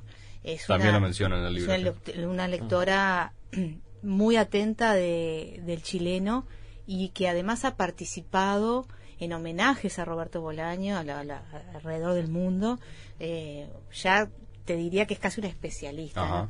Eh, pero a lo que voy es que eh, lo que decíamos al principio, un artista integral, ¿no? Una, un artista eh, que se nota en el escenario, pero también se nota en todo lo que va diciendo y haciendo en su vida cotidiana, Sí. ¿no? Hablando de, de su, de su condición de lectora, anoche hizo una una dedicatoria y un saludo muy importante mencionando a Lotramont Sí. y, y a Ujú. Maldoror dijo nacido en Uruguay Mm. este, todo en un inglés porque dice que es su única lengua y no saben nada dijo Sí, solamente le, le costó decir mi corazón. en están en, mi corazón le costó horrores este, todo en inglés este pero hizo y habló ahí sobre la poesía y volvió a, a, a- a poner la relevancia de las cosas en lo que puede ser lo importante y no lo accesorio no le dijo al público eh, no todos tenemos poesía en el alma la poesía son ustedes la poesía somos nosotros este generó una gran ovación esa referencia Sí. al otro Ramón también este dark no un dark este Sí. eh, seguramente con afinidades literarias este con lo que construye y compone Sin Patti, duda. ¿no? Sin duda. Bueno, hablando de, de artista completa, ella también es una artista plástica y fotógrafa. Este, ha hecho exposiciones eh, desde muy joven. Eh, coqueteó con, con la- con las artes visuales. Y en este libro hay muchas fotografías de ella. Ella saca muchas fotografías cuando viaja. Que no son grandes fotografías desde el punto de vista estético, quizá, pero son momentos muy genuinos y muy lindos. Claro. De pequeñas cosas que a ella le gusta capturar. Este, Sí. como, como si se quisiera llevar este, eh, en, en- en su, en su retina y en su cámara recuerdos que evidentemente le, le, le afectan mucho, ¿no? Aparecen desde mesas de bares hasta tumbas de gente célebre que ella ha visitado por el mundo, ¿no? Bueno, acá en, en, en el Instagram, cuando se va de Montevideo, escribe un pequeño, ah, no sé si es un poema, pero Ajá. como un agradecimiento, acompañado con, con algunas este, instantáneas de lo que fue su, su pasaje. Bueno, obviamente la, la, este, el, el escenario del teatro de verano, Ahí va. pero también este le saca una foto a unos jazmines, los jazmines del país que hay por acá. ¿no? Y dice, esta es una despedida con la mano, una waving goodbye, ¿no? A la gente, al intendente que me dio la llave de la ciudad, a los activistas, a los desaparecidos, siempre recordados, a la poeta Inés, a los que nos hicieron una hermosa comida, al gran río que se siente como el mar, a mi chofer y a una ramita de jazmín de Montevideo. qué linda Y va acompañado con las fotos de lo que justamente está, está contando, ¿no? En el, relato, el pequeño relato. Para estas cosas sirve el, el Instagram, ¿viste? Y ella es muy, postea muchas cosas en Postea Instagram. muchas cosas Y- y, siempre muy estéticas lo, Sí, que, la- lo, sí, lo que postea. Pero además cuidado. interactúa. Yo la he visto interactuar con gente que la sigue, ¿no? Eh, Sí, sí, sí, con sí. respuestas, con agradecimientos. No estoy Sí. diciendo por esto que le, Ayer que les van a una- que le va a responder a cualquiera de, de nosotros, pero que, que tiene como una presencia bastante activa. Ayer había hablando de, de la situación, bueno, dice eh, Martín Otegui en montevideo.com, la, la reseña de Patti Smith dice que no podía haber elegido mejor momento para venir al continente, no porque el momento sea bueno, sino porque su discurso está hecho para una situación que en el continente está Claro. este Por muy eso lo de. Chile, exactamente a propósito de lo de Chile había una chilena que estaba absolutamente emocionada en Twitter porque Patti Smith había posteado creo que en Instagram una foto de ella en, Ah, una, en una manifestación chilena hay una chica con, levantando un pedazo de cartón Ajá. que dice People have the power, viva Chile. En una de las manifestaciones de los últimos días. Sí, acá. Este, esta. Exactamente esa. Eh, y Está en el, en el Instagram. y ella, ella, eh, la chica dice, posteé una foto mía, ya está, morí. ¿no? O sea, una Me cosa, puedo morir este, tranquila. este mundo increíble. Eh, quiero, eh, un- unos minutos para hablar de, de la- de esa introducción. De la apertura. De la apertura de Pedro Dalton y, y Luciano Superviel. La Muy- verdad, Muy, muy intensa, ¿no? a mí me fascinó. Eh, Mm. de- de- hablábamos con Carolina de. Habían sido también Pedro Dalton con otra propuesta. Con Telonero. Orlando Fernández creo que había sido con Creo el que sí. Cuando Nick Cave. Cuando, Cuando Nick Nick Cave. Cave, que me O parecía. sea, es, es el ideal. aperturista oficial de Primavera Cero. De Primavera Cero. Pero me parecía mucho más afín a, a Nick Cave que a Patti Smith a priori en los papeles. Y sin embargo, después de repasar, primero me pareció impecable, me gustó esa cosa. A mí me gustan los buenos muchachos, Sí. pero yo te decía ayer, Enrique, yo no, no puedo escuchar un disco entero de los buenos muchachos ni mucho rato porque no es. Mi sensibilidad no va por ahí. este Pero una dosis en vivo de buenos muchachos como la de anoche cada tanto me parece indispensable Ujú. que la poesía está- estuvo centrado en la poética, Sí. fue mucho más dicho que cantado, cantado con las tripas. El segundo tema que hicieron, creo que hicieron cuatro finalmente, Sí. ¿no? El segundo tema que hicieron, después cuando Patty hacía Beds Are Burning, yo pensaba en esa cosa, ¿no? Este, en ese texto que dijo eh, Pedro Dalton, que tenía que ver con eso, con que estamos yendo hacia el matadero, la manada no se da cuenta que vamos al matadero, este, llamando la atención sobre eso, y me pareció además, desde el punto de vista de la ejecución en teclados y voz también de Superbiel, la ejecución de Dalton, la iluminación, el sonido, me pareció una cosa mágica, realmente de una delicadeza y, este, y de contundencia, de una fuerza que me gustó muchísimo, la verdad. Mm.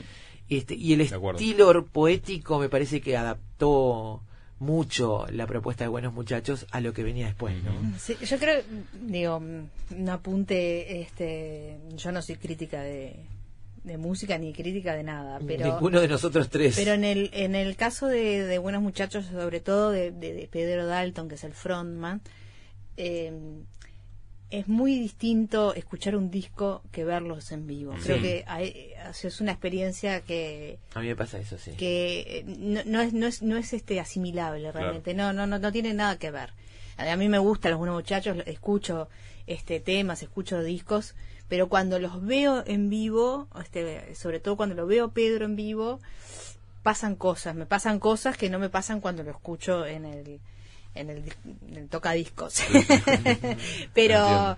pero además este la verdad que a priori eh, esa dupla eh, no me la imaginaba, Mm. ¿no? Y ahora estaba leyendo eh, la reseña de Fernán Cisnero que decía, bueno, es un proyecto que es su debut oficial y lo que mostraron eh, a cuenta de futuras cosas es de esperar. O sea, lo de anoche fue el debut oficial de ese proyecto. Evidentemente, De ese proyecto es un entre ellos proye- dos. es- evidentemente es un proyecto que está germinando y que y que bueno y realmente deja este la expectativa Sí. de qué es lo que van a hacer, ¿no? De que de cómo van a desarrollarlo, porque porque es muy interesante. Bueno, Luciano Superviel, yo no sé si no es el mejor pianista joven que tiene Ah, es- el Uruguay, ¿no? este tiene una versatilidad yo lo vi tocar el piano con 10 años 11 años en, en el liceo donde íbamos juntos. Él es mucho más chico que yo yo estaba con la hermana Mirá en la misma generación y ya tocaba el piano de una manera decíamos la fiesta de la música la- el día de que correspondía en el- en la versión francesa digamos. Y el chiquilín era un prodigio un prodigio con, con, con 11, 12, 13 años, era un prodigio.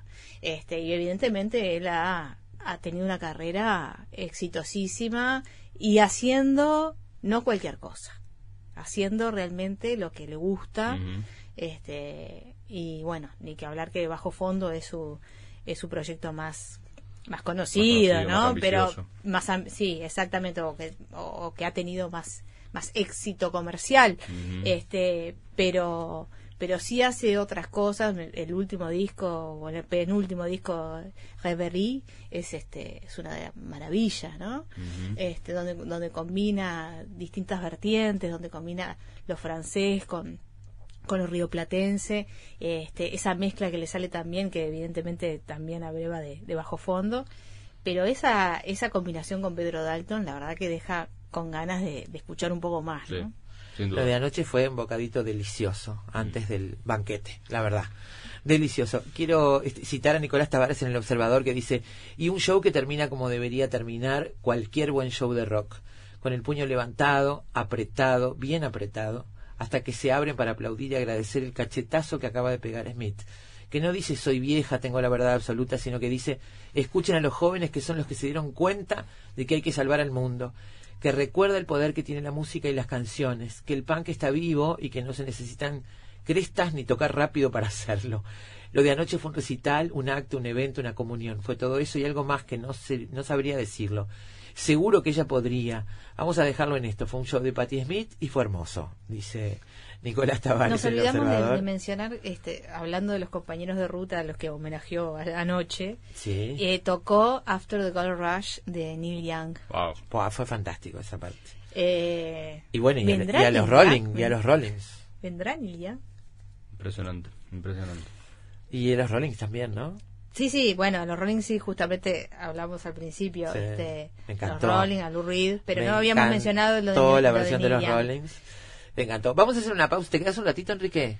Dale. Bueno, hacemos una pequeña pausa y volvemos para hablar un poco más de la tapa de este disco y de la parcería con Mapperthorpe, la tapa del disco Horses y, este, y algunas cosas más de Patty que Enrique trajo ahí, librito y cosas. Patty escritora.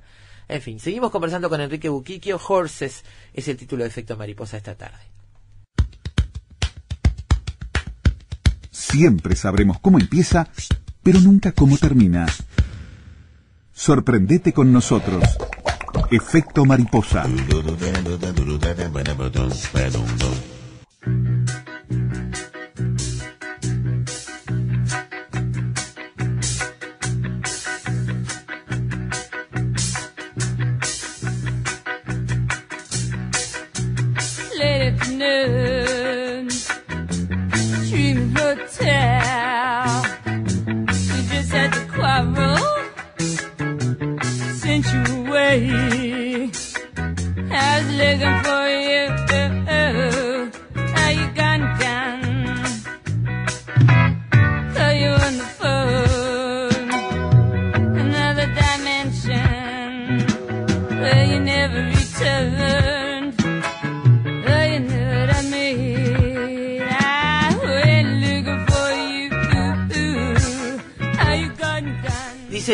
Revista Rock and Pop que Robert Mapplethorpe fue el gran amor de la vida de Patti Smith. Nosotros acá tenemos dudas de eso. Este, tenemos dudas. Ha tenido muchos amores y tuvo una pareja de muchos años este, a la que le dedicó anoche una canción de amor, Carolina. Because the Night se la Sí. dedicó a él, a, Sí. a su, a su marido. Por eso. Pero bueno, lo cierto es que eh, Robert Mapplethorpe sí es el autor de esta portada, sí tuvieron una larga relación, intensa. Fue en el año 75 que Patti Smith presentó su disco debut Horses. Dejó la primera huella de una carrera que la reconoce como la madrina del punk y la sacerdotisa del rock. Pero la historia comenzó cuando Smith llegó a Nueva York, en el año 67. Era a fines de los 60, Smith era una joven rebelde de Nueva Jersey con intención de expresar su literatura y su sonoridad en la gran ciudad y fue al día siguiente de su llegada a Nueva York que conoció a quien sería su otra mitad durante el inicio de este proceso. En ese momento se encontraron dos cabezas muy particulares, vinculadas por el arte, por la creatividad, por la manera de pararse frente al mundo, por la rebeldía, por el ansia de libertad. Eh, conoció a Robert Mapplethorpe al día siguiente de llegar, el futuro fotógrafo de retratos en blanco y negro llegó como amigo, pareja y también autor de esa imagen que enmarcó el disco Horses. Los dos se fueron a vivir juntos, se potenciaron, eh, potenciaron el arte de cada uno, la poesía, la literatura, la música de Patty y los retratos en blanco y negro de Mapplethorpe por otro, y a ambos los unió la necesidad de ser libres y por consiguiente rebeldes. Y dicen que para la foto de Horses, Mapplethorpe le pidió a Patti Smith que posara sobre un muro de su propio departamento, con esos tiradores, los jeans y una chaqueta al hombro. La blusa tenía que estar limpia y abierta. Era mi ropa favorita. Eh, Robert tomó alrededor de 12 fotos, pero a la octava dijo, la tengo. Esto lo decía la propia Smith en Mm. una entrevista en 2010 en el marco del lanzamiento de Just Kids. Solo éramos niños, éramos unos niños, según la traducción. El libro biográfico con que Smith rindió homenaje a su relación con Robert Mapplethorpe. Debo decir que este y todos los libros de Patti Smith están disponibles en Montevideo. Ayer había algunos stands, estaba la gente de Positos Sí. Libros en el Teatro de Verano. Y este, eh, éramos unos niños, estaba a 600 pesos. Pregunté especialmente el precio, porque sé que Carolina lo quiere. Sí. bueno, eh, la primera separación que tuvieron fue como pareja porque Mapplethorpe se reconoció gay, pero continuó siendo un fiel amigo de Patti Smith. Y la segunda, después de la muerte, obviamente, el 9 de marzo de 1989, de, a los 42 años, de Robert Mapplethorpe. Y hasta el día de hoy, los retratos de la serie Horses son parte de la colección del Museo Nacional Eh, Británico sí. de Arte Moderno. ¿Sabes lo que decía en su libro Just Kids? Éramos unos niños. Sí. Dice, yo era una niña mala tratando de ser buena y él era un niño bueno tratando de ser malo. El libro, bueno, define la relación eh, y se publicó dos décadas después de la muerte de Mapplethorpe. Vivieron juntos durante un tiempo, a menudo en la miseria, en la habitación más barata del Chelsea Hotel, nada menos, ¿no? Sí. Un hotel icónico. Sí. En la zona cero. Ella de dice que era como su casa, que Ese. pasaba divino ahí. Dice, el Chelsea era como una casa de muñecas en The Twilight Zone, con 100 habitaciones cada una en un pequeño universo. Eh, todos tenían algo que ofrecer y nadie parecía tener mucho dinero. Incluso los exitosos parecían tener lo suficiente para vivir como vagos extravagantes. Eran amantes hasta que Mapplethorpe, uno de los cinco hijos de una familia católica irlandesa, se dio cuenta que era homosexual. A pesar de esto, bueno, eh, su relación perduró de otra manera, no ya físicamente, sino espiritualmente, ¿no? Sí, hay una hermosa carta de despedida que ella le escribió a Mapplethorpe. Eh, a, a- a Sam Shepard también tuvo una larga amistad con Sam Shepard. Era boba estuvo- para elegir los colores. La verdad que sí, la verdad que yo veía las fotos, me- co- cosa que me gusta es ver las fotos de Sam Shepard y Patti Smith jóvenes, me parecen tan angelados, ambos tan iluminados, hermosos, la verdad, este, Sí. me, me encantan esas fotografías. Este, y, y recordemos además que fue quien fue a, a recibir el Nobel de Bob Dylan. Es verdad. Sí. Que fue un momento increíble, porque no sé si ustedes recuerdan que fue hace dos años, ¿no? 2017, Creo que si no me equivoco. creo que sí. Eh, Bob Dylan no, no, no acepta viajar, pero manda como representante para recoger el premio, para agradecer el premio a Patti Smith. Y tiene un momento que se hizo viral, me acuerdo que cuando lo vi, a mí me conmovió muchísimo. Ella canta. ¿Qué, qué canción fue la que cantó? A ver si, a ver si me ayuda. Yo no me acuerdo no me cuál acuerdo. cantó, no me acuerdo. Me acordaba de Times Are Changing, creo. Puede ser. Este, Ah, y- sí, creo que sí. y se quiebra en un momento.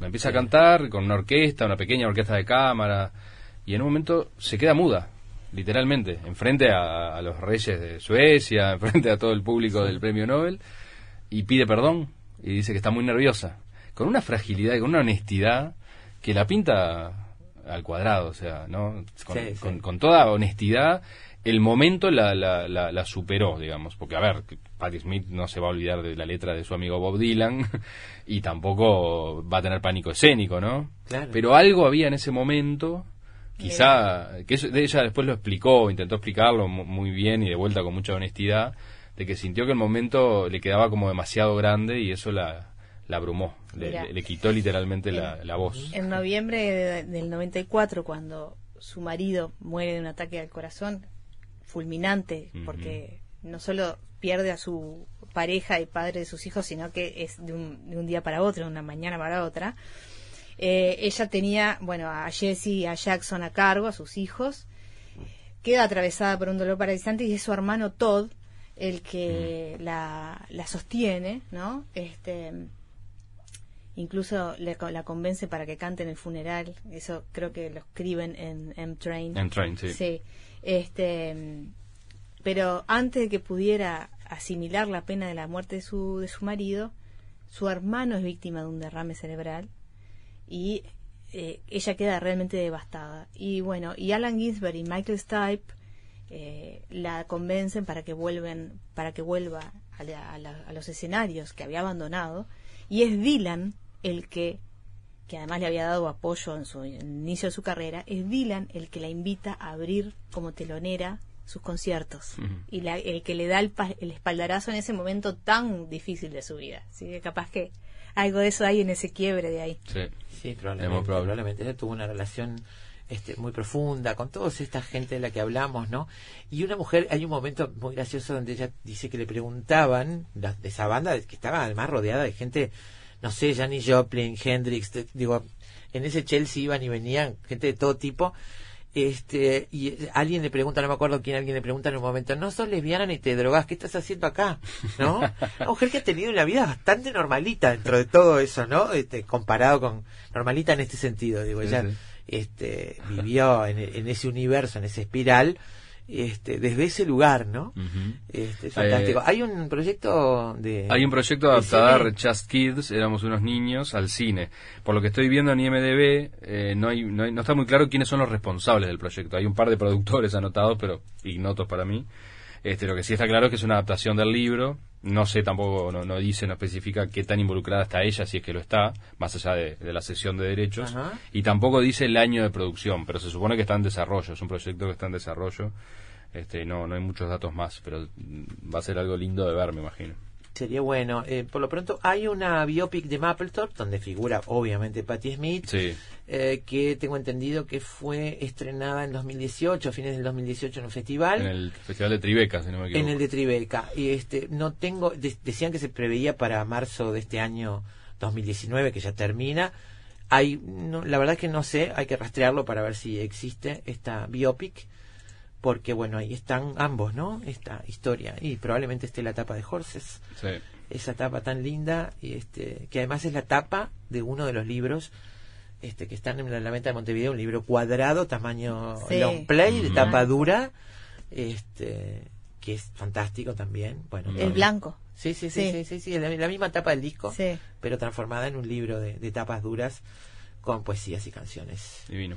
Este, fantástico. Hay que decir también que ella ha colaborado con, bueno, obviamente músicas de ella aparecen en muchas películas, pero además ha compuesto canciones originales para un par de películas. Ah, mirá. La Ah, más mirá. conocida quizás, quizás sea eh, Noé, que es una película, para mi gusto, muy muy extraña, Ah, no me convenció en absoluto, que es de Darren Aronofsky. Ella hizo una, una canción para esa película que de hecho fue candidata al Globo de Oro como mejor canción. Pero me cierran las personalidades.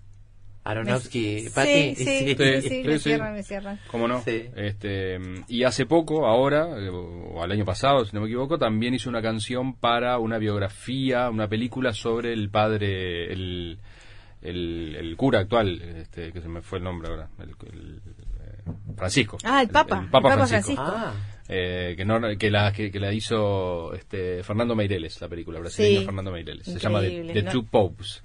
Y Los la protagoniza Anthony Hopkins y eh, Jonathan Price como Francisco. Y bueno, sí, sí, tenía que ser Jonathan Es igual. Es, Es idéntico. igual, es idéntico. Es idéntico. perfecto. Sí, sí, Es separados al nacer. Está Es perfecto. idéntico. Bueno, y Patti Smith eh, hizo una canción. El High. Sparrow de Juego de Tronos con aquella Exacto, ta- exacto. túnica era, Sí. era Francisco Y el, totalmente. y el perón de Madonna. Claro. Estaba muy parecido a Perón también, Sí, ¿eh? estaba- Sí, sí, sí, sí. estaba. Bastante parecido. Sí, sí, sí. Dice un mensaje por acá. Me asombró cuánto conocen los jóvenes veinteañeros a través de sus ídolos, mucho más actuales, de la trayectoria de Patti Smith. Es cierto. Eh, anoche vi Sabina Serrat, otros dos con 70 largos que en el escenario vuelven todo magia. Mm. Un espectáculo perfecto y maravilloso, dos gigantes. Patti Smith quedará para otra. Cuando se anunció su venida ya tenía las entradas. Mm. Claro. No sé si habrá otra Patti Smith. Y Serrat y Sabina, Hay dos más, hoy y el sábado. seguro, hoy el sábado, pero claro, ya se tenía las No, entradas claro. para hoy. Y, Este, de todas maneras, viste que Serrat y Sabina son visitantes frecuentes. Están ya dejando los escenarios, ¿no? No sabemos cuánto más los vamos a poder ver. Mm. Eso también es cierto. Y tienen muchísimos fans. Bueno, fue una noche doble en el Antel Arena Serrat Sabina. ¡Qué noche, Tete! Qué No, y, noche, te- bueno, noche perfecta, hablando de teatro de verano. Para el teatro de verano. Disfrutarla en una noche como la Sí. de anoche. Lo Sí, mejor. sí, increíble. Lo mejor. Pa- Yo pensé que a lo mejor Increíble. llovía. Igual, te digo, con la experiencia de Nick Cave y la lluvia. Buah. Fue esa de- perfecta. perfecta. Fue Esa también. lluvia al final que Sí. cerraba todo el, Sí, sí, sí. todo el círculo virtuoso de, Totalmente. de lo que Pero fue para noche. Patti Smith, mejor que no Mejor que no, mejor Fue que no. increíble. La verdad que fue una noche increíble. Amigos, una pausa. Gracias, Vienen las noticias. Gracias por placer. haber venido. Muchas gracias, Enrique Buquiquio con Gracias nosotros. Eh, vienen las noticias después de las noticias, caballos ilustres y música. Batir las alas en cualquier parte del mundo provoca de este otro lado un fuerte sacudón en las tardes de la ciudad. Efecto mariposa.